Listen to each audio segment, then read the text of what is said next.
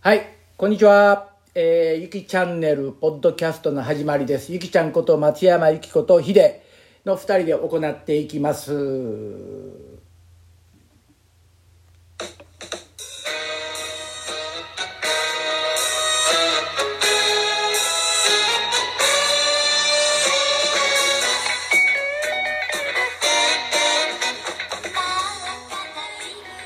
こんにちはオープニングはキャンディーズの年下の男の子北海道標津市西条正弘さんからのリクエストです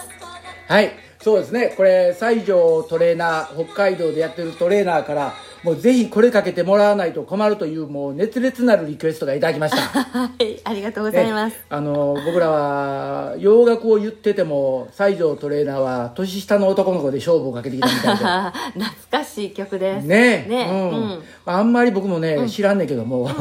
うんランちゃんスーちゃんミキちゃんうんキャンディーズねえーいやね誰が誰や分かってへんねんけども ねこの実はね西条トレーナーっていうのは割と変わった人で、へええーすごいトレーナーなんよ、うんで国際的なトレーナーで、はいえーいろんな国転戦するけれども、うん黙って立ってれば、街なあの山に山の道にある地蔵さんみたいな感じですよ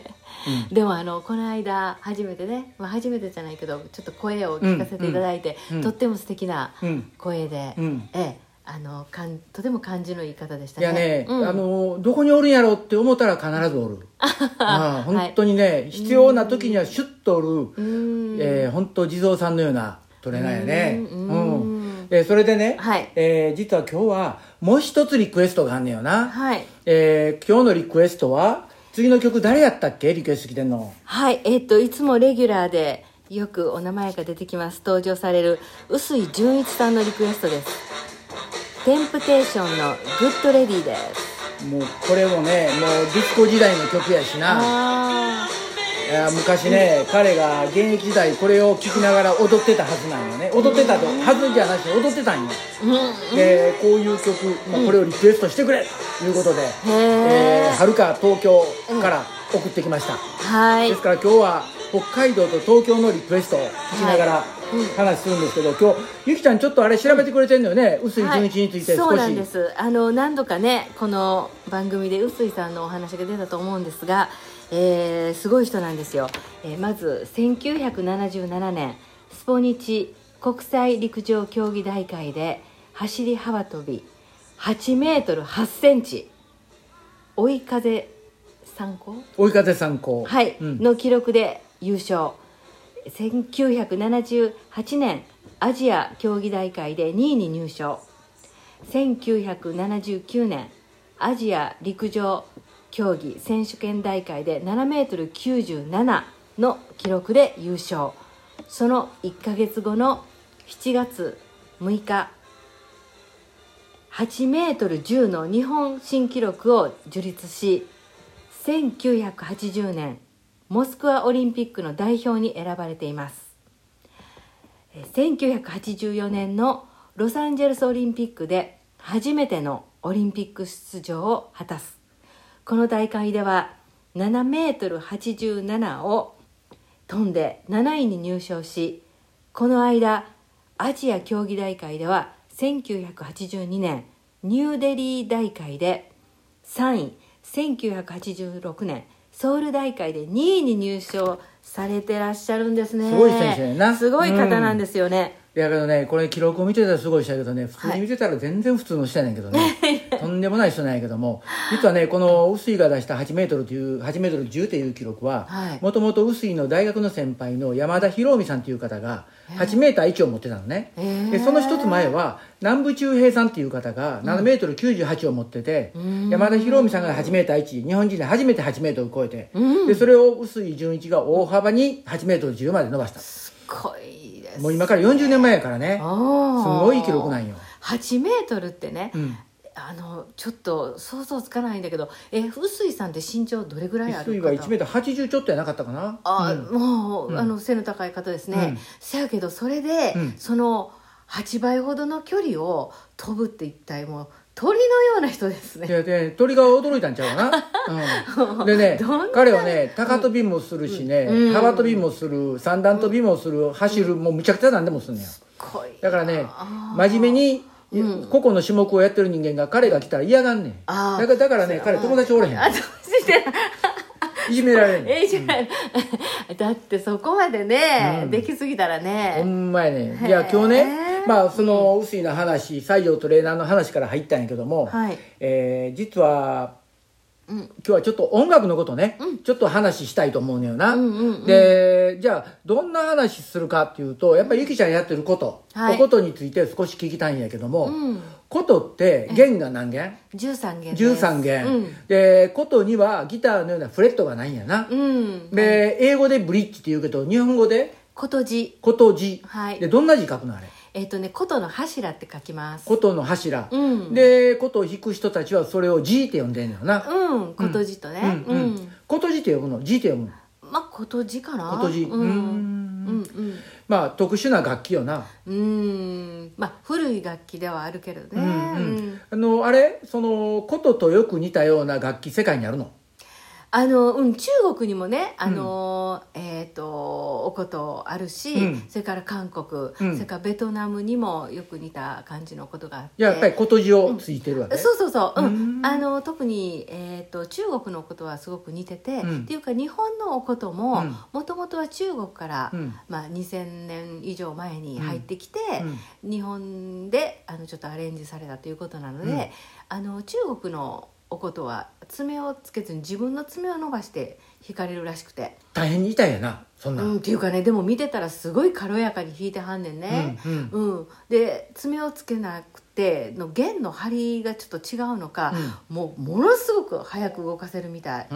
うん、いやね今2000年ほど前言うたでしょ、うん実は僕父方のおば、父の姉が、奈良県の、えー西野京って言って薬師寺東照大寺のあるところに住んでてへ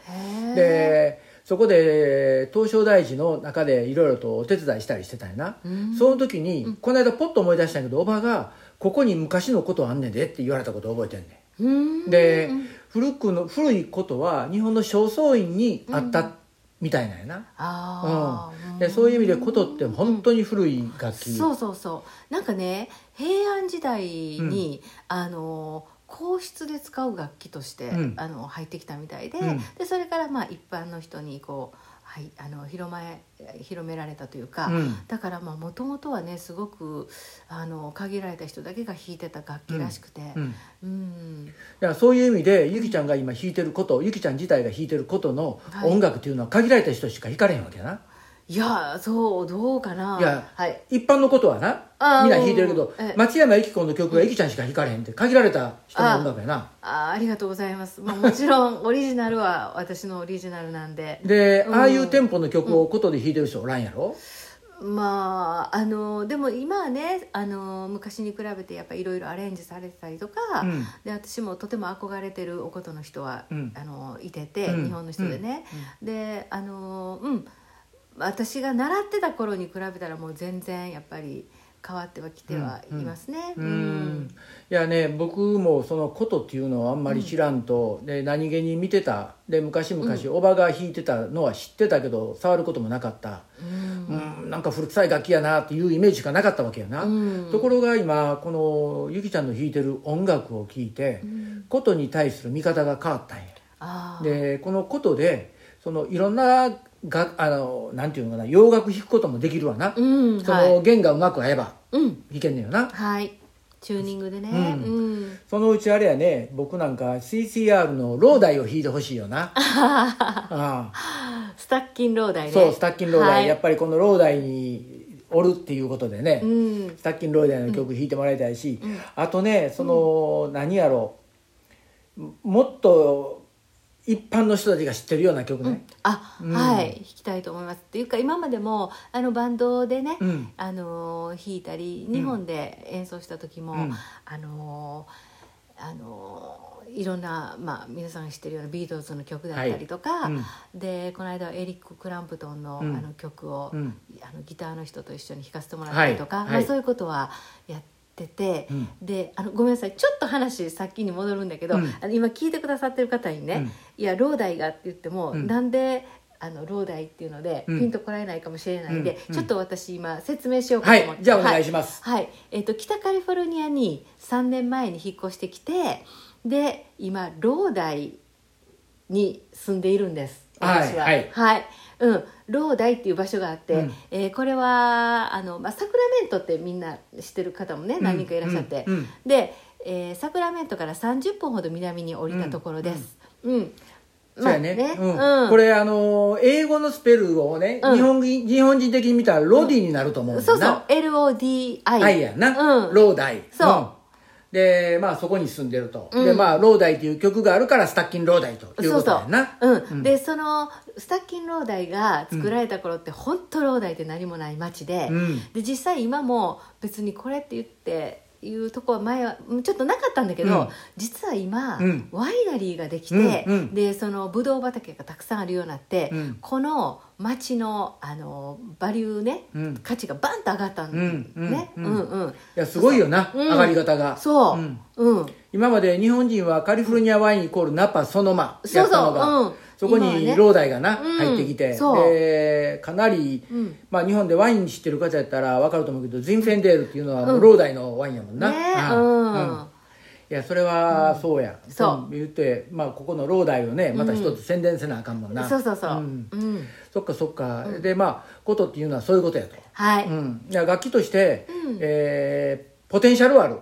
あります、ううんんいろんな可能性を秘めた楽器やと私はいつも思ってますうんうんあのねちょっとまあ話はそれるかわからんねんけどもそのギターの元祖っていうのがリュートっていうのがあって、うんで日本で言ったら琵琶に似たやつあーで中近東でいうウードでリュートウードそれから琵琶って割と似たような楽器やねんな、うんでそれは最近ポツポツと出てきて、で皆さんご存知のようにインドやったらシタールってあるやん、はいあの辺の弦楽器っていうのは、皆共通してんのはフレットがついてんだよな、うんうんでも琴にはフレットがないんよなうんないだから、非常にチューニングって面倒くさいよなまあ、ことじを動かすことによってうんチューニングを作っていくんだけれども、あのーそう一回そのチューニングを作ると、まあ、ちょこちょこっと途中で変えることはできるんだけどね、うんことじを動かすことによって、うんうんでもあのいきなりパーンと全然違うキーに変えるっていうのはちょっと厳しくて、うんまあ、私はもしそういう曲になった場合はもう一面おことをすぐ隣に用意をして、あのまあ、弾きおことを変えるという。うんそんな人おれへんよな普通うーんまああんまり見ないかな、うんああいう T 字型にセットしてるっていうのはひょっとしたらあんまり出ないかな、うん、うでん T 字型だけやなしにやな、うんその4面ぐらい置いてたことなかったかあ楽演奏でそうそうそうそう、ううんんうんっていうのはもう全曲チューニング違うし、うんでもうそれがちょこっと動かして変えれるチューニングじゃなくて、うんもう総替えレベルなんで、うんもう4面えあのーうんセットして、うんでそれでもまださらに少し変えるのでまああのちょっと印をちょっとつけておいてね、ううんんうんそしたらあれ、うん10曲弾くんやったら、うんこと10名いるってこと欲しいねすごいなせやけ どそうなったら、うんええその一人で運ぶの大変やで車乗れへんでな、ねえ、うんだからまあ今4面まあ大体出しておいて、うんうんで、まあ、ステージの大きさにもよるけれども、うんうんでそれでもチューニングがまあさらに変わる時にはちょっとそこから変えていくとか、うんうんで2面しかセットできないような状況だったら、うんあの後ろでねバックステージで置いといてもらったのを取り替えてともら途うと中でか交換するっていうことやな、うんうんあーそれが先日のコンサートやった時そうやったな途中で、うん、そうやね、うんううんうんんそのなんていうんかなことの魅力ってなんなん、あえー、とやっぱりそのチューニングは大変だけれどもその分好きなようにこう琴銃を動かすことによってうんいろんな、あの音が作れるっていうのと、うんまあ、あの確かにピアノの人みたいにたくさんあの鍵盤があるわけじゃないんで、うん限られた中なんだけれどもその中でその限られた中だけどそこで音を作っていく楽しみとか、うんあとあのあの弦をこう押した時にギューンっていう音で。うんその一つの、えー音符と音符の間の、うんなかなか他の楽器で出せないようなあのー音がこう出せたりとか、でいろんなこうテクニックがあるんやねということはギターでないテクニックはことにあると、うーんでもギターもほぼたくさんのテクニックがあるんだけど、うんうんどうかなあとはその前うん一度言うてたけど、うんギタリストが、これは今年か出されへん音があるんやっていうこと言うてたよねああはいはい、えっとやっぱりそれ押しの音で、うんやっぱりその「うーん」っていうような押してすあの弾いて、うん弦を弾いてうんすぐに押す、うんその瞬間の音だったりとか、うんうんうんあとえっとトレモロねあの、うんギターの人もできるんだけれどもあの私たちあのサラリーンって言って、うんカタカナで「さ」って書いてあるんだけれども、うんうんそれを表示してる時はあのこうトレモロをやった感じで、うん今度は中指と人差し指をひっくり返してザッとこうあー弦引っ掛けるみたいな、うんうんあのうん、あのスキルがあのスキルっていうかそういう技法があって、うんそれはねやっぱりちょっとおことじゃないとないかなるなほってどなやっぱりそういう面ではもういくら弦楽器があっても今年が出せん音はあるし、うんうんそうそうそうれってやっぱ面白いよな、うん、うんうんいや、はいそういう技法っていうのは、うん普通に一般のことを聞いてる限りは僕ら分からんわけよな、ああうん今ここで聞いてる人たちって、うんえーそんな技法あるんやっていうふうにみんなうんうんうん思うと思うけども、はいその一般にうんただ YouTube 見てるだけ、うん音楽聴いてるだけやったらえっって思うけども、うんそれを頭に入れて聞いてればまた違うよな、そうやねううん、うんそっかそっか、うんいやそれでな、そのゆきちゃん自身が今やってるバンドあるやんことゆきバンドはいでこれにはベースのクリス、うんえーそれからドラムのピータはいー、えーそれからギターのマティュー、うんでここにあのユニークなキーボードプレイヤーがいるんやな似てるねうんはいそうそう似てますよ So you have a very nice, unique uh, keyboard player with the Kotoyuki band. And what's her name? ハネウスダイアナ・デンティーロ Diana Dentino. かっこいいしねかっこいいよなうんこの名前がまずかっこいいねでよ、何 DD でねなあで、うん彼女が日本のうんバンド、日本の音楽が好きやて。そああ、うんアメリカの人やもんな。うねえ、うんアメリカ人なのにねちょっとそれ引っ張ってみるな。はこれね、曲名が愛にできることはまだあるかい。これどういう、なんていうんやろ、このバンド。うん、ラドウィ、ラドウィンプスっていうのいねかな。私ちょっと僕も知らな読みかった方分かれへんねんけども。いやダイアナってね私よりも日本のことよく知ってるっていうとこもあって、うんで彼女はあのいろんな、まあ、あのアーティストの方と、う日本にも、まあ、世界中ツアーに行ってるんだけれども、うんよくその日本ツアーに行ったら、うん一人で温泉にも行くぐらい、ああ日本が大好きでね、であれかなえアメリカ人の人温泉行って頭にタオルのして 日本に入ってんのかいやそれは知らんけどね でも実はうちに来ても、んあのあの実はアメリカで私日本式のお風呂を作ってなあそうなんや、うんへえそうそう、んそれがもうずっと夢だったんで、ねであのダイアナ演奏の時に来てもらうんだけども、うんそれでいつもねうちのお風呂結構楽しんでくれて、うんあの温泉のねあのああ粉なんていうのパウダーみたいなの持っあてきてね津村順天の出してる そううんああいうの持ってきて、うん入ってくれるんですよねうん、うんまあ本当日本好きなんやなそへえまあでも、うん本当にまあこの間コンサートの時にお会いしたけどもううんアメリカ人やけども、うんなんかちょっと違うよな、うん確かゆきちゃんと文章の交換日本語やてそうそうすごい日本語でやってくれるし、うんうんもうねいろんな言葉知ってるしね、いやー彼女は本当日本が大好きってで、うんこれ聞いてくれてんのよな聞いてくれてます、ううんん、これこんだけね日本語僕らはっきりと大阪弁で喋ってるわけやん、うんでそれを彼女がどこまで理解できんねやろなそうね全部やってんねやろな、いうんやでも怖いな何もかも知られてたらダイアナね、うんいやー本当イタリア系アメリカ人でしょだからもう、思いっきりアメリカ人の顔してるのにねいやな、うん、でもそやね僕も会うた時、うんふっと初めて会うた時彼女が、あれ何着物浴衣あコンサートの時にね浴衣着てたよな浴衣着てもらったからねうんうんだからゆきちゃんが琴弾きながらき着物着てるのはわかるけど、うんキーボードのダイアナが、うんアメリカ人の顔しててきそうあ浴衣着て弾いてる、そう、うん、うんでも可愛かったよねそうやね、うんあれは非常にいいあのアイデアやったと思うし、うんうん彼女は胴に入ってるよな、そうううんんいやまあそんなんでねその音楽っていうのはいろんなことがあるやん、うんでまあ今日オープニングで年下の男の子キャンディーズが来てではい薄いのテンプテーションズが入ってきたりして、うんで今今度逆にアメリカ人のダイアナがこの日本の曲聴いてるって、うんでまあ僕なんかはその日本で小学校の時にねうんあれは親父からレラジオを買ってもらって大阪に日本橋したんで、はいあるあ電る気街な、うんでそこへ連れてってもうて、よく行ったわうんラジオ買うてもうて、うんでラジオで聞いてるうちにきっかけは、あのーなんていうんかな朝鮮放送やってんうーんで今でいう暗号放送みたいなやと思うんやけどそれ聞いててチューニングを変えたらかかってきた曲があって、ん曲中からラジオがあってそれがこれやねん The Voice Network is an affiliate of the Armed Forces Radio and Television Service and is authorized to broadcast on the following frequencies. これファーイーストネットワーク、極東放送っていうんだけどね、 Channel 11 and cable で、FM まあ、これをとにかく聞いてで、 88.91. まあ、晩聞いてたかなこれを毎晩毎晩聞いてた、うん、で小学校の高学年から中学入ったらもうずっとこれ聞いてでだから僕テレビ見てないねうん子供の頃うんうんでねこの FEN のすごいなっていうところは、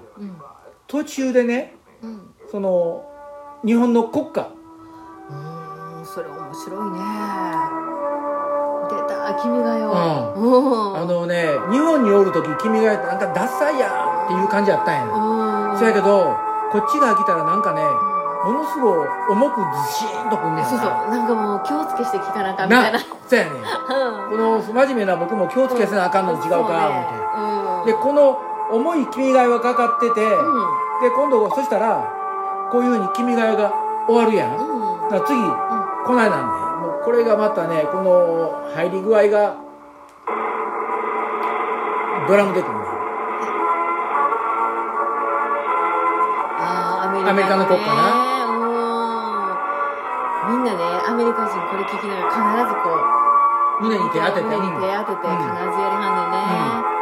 じゃあね、あのーこの曲かかると、みんな起立するやろんね起立してうんうんんそうそうで必ず手を胸に置いてうん初め私分かれへんかったからみんなやってるからねうんあせなあかんのかなうんって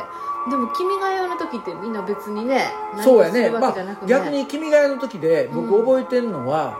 そのサッカーのワールドカップの代表は胸に手を置いてる人ね、ああうほんんとへでえもあんまり他で聞くことないんやけどもまあやっぱりそれぐらいね、んその思い、うんうん、しっかりした自分の国を代表するっていう曲でそうこれさっきから出てる薄いなんか何べんも聞いてんねやろなせやろ君が代なんねかうな、うんんまあ、この FEN を聞いててまあいろいろと DJ が入ってきて、DJ の終わり頃に今度曲が入ってくんね、へえそのアメリカで流行ってる曲が、うんでこれで国歌終わるやんか、そしたら This is the Far East Network. かっこええねこの感じがでこれがあこれ CCR やねああこの曲ねうんあーあーかっそこいいうやねかっこいいうん「フォーチュネイトさん」っていう曲やねんあなーでこれがかかってきて、うんこんな曲を聴いてるから毎日アメリカの当時ヒットした曲がバンバンバンバン聞こえる、あーそれで洋楽を覚えたんやそれでうんそれでねうう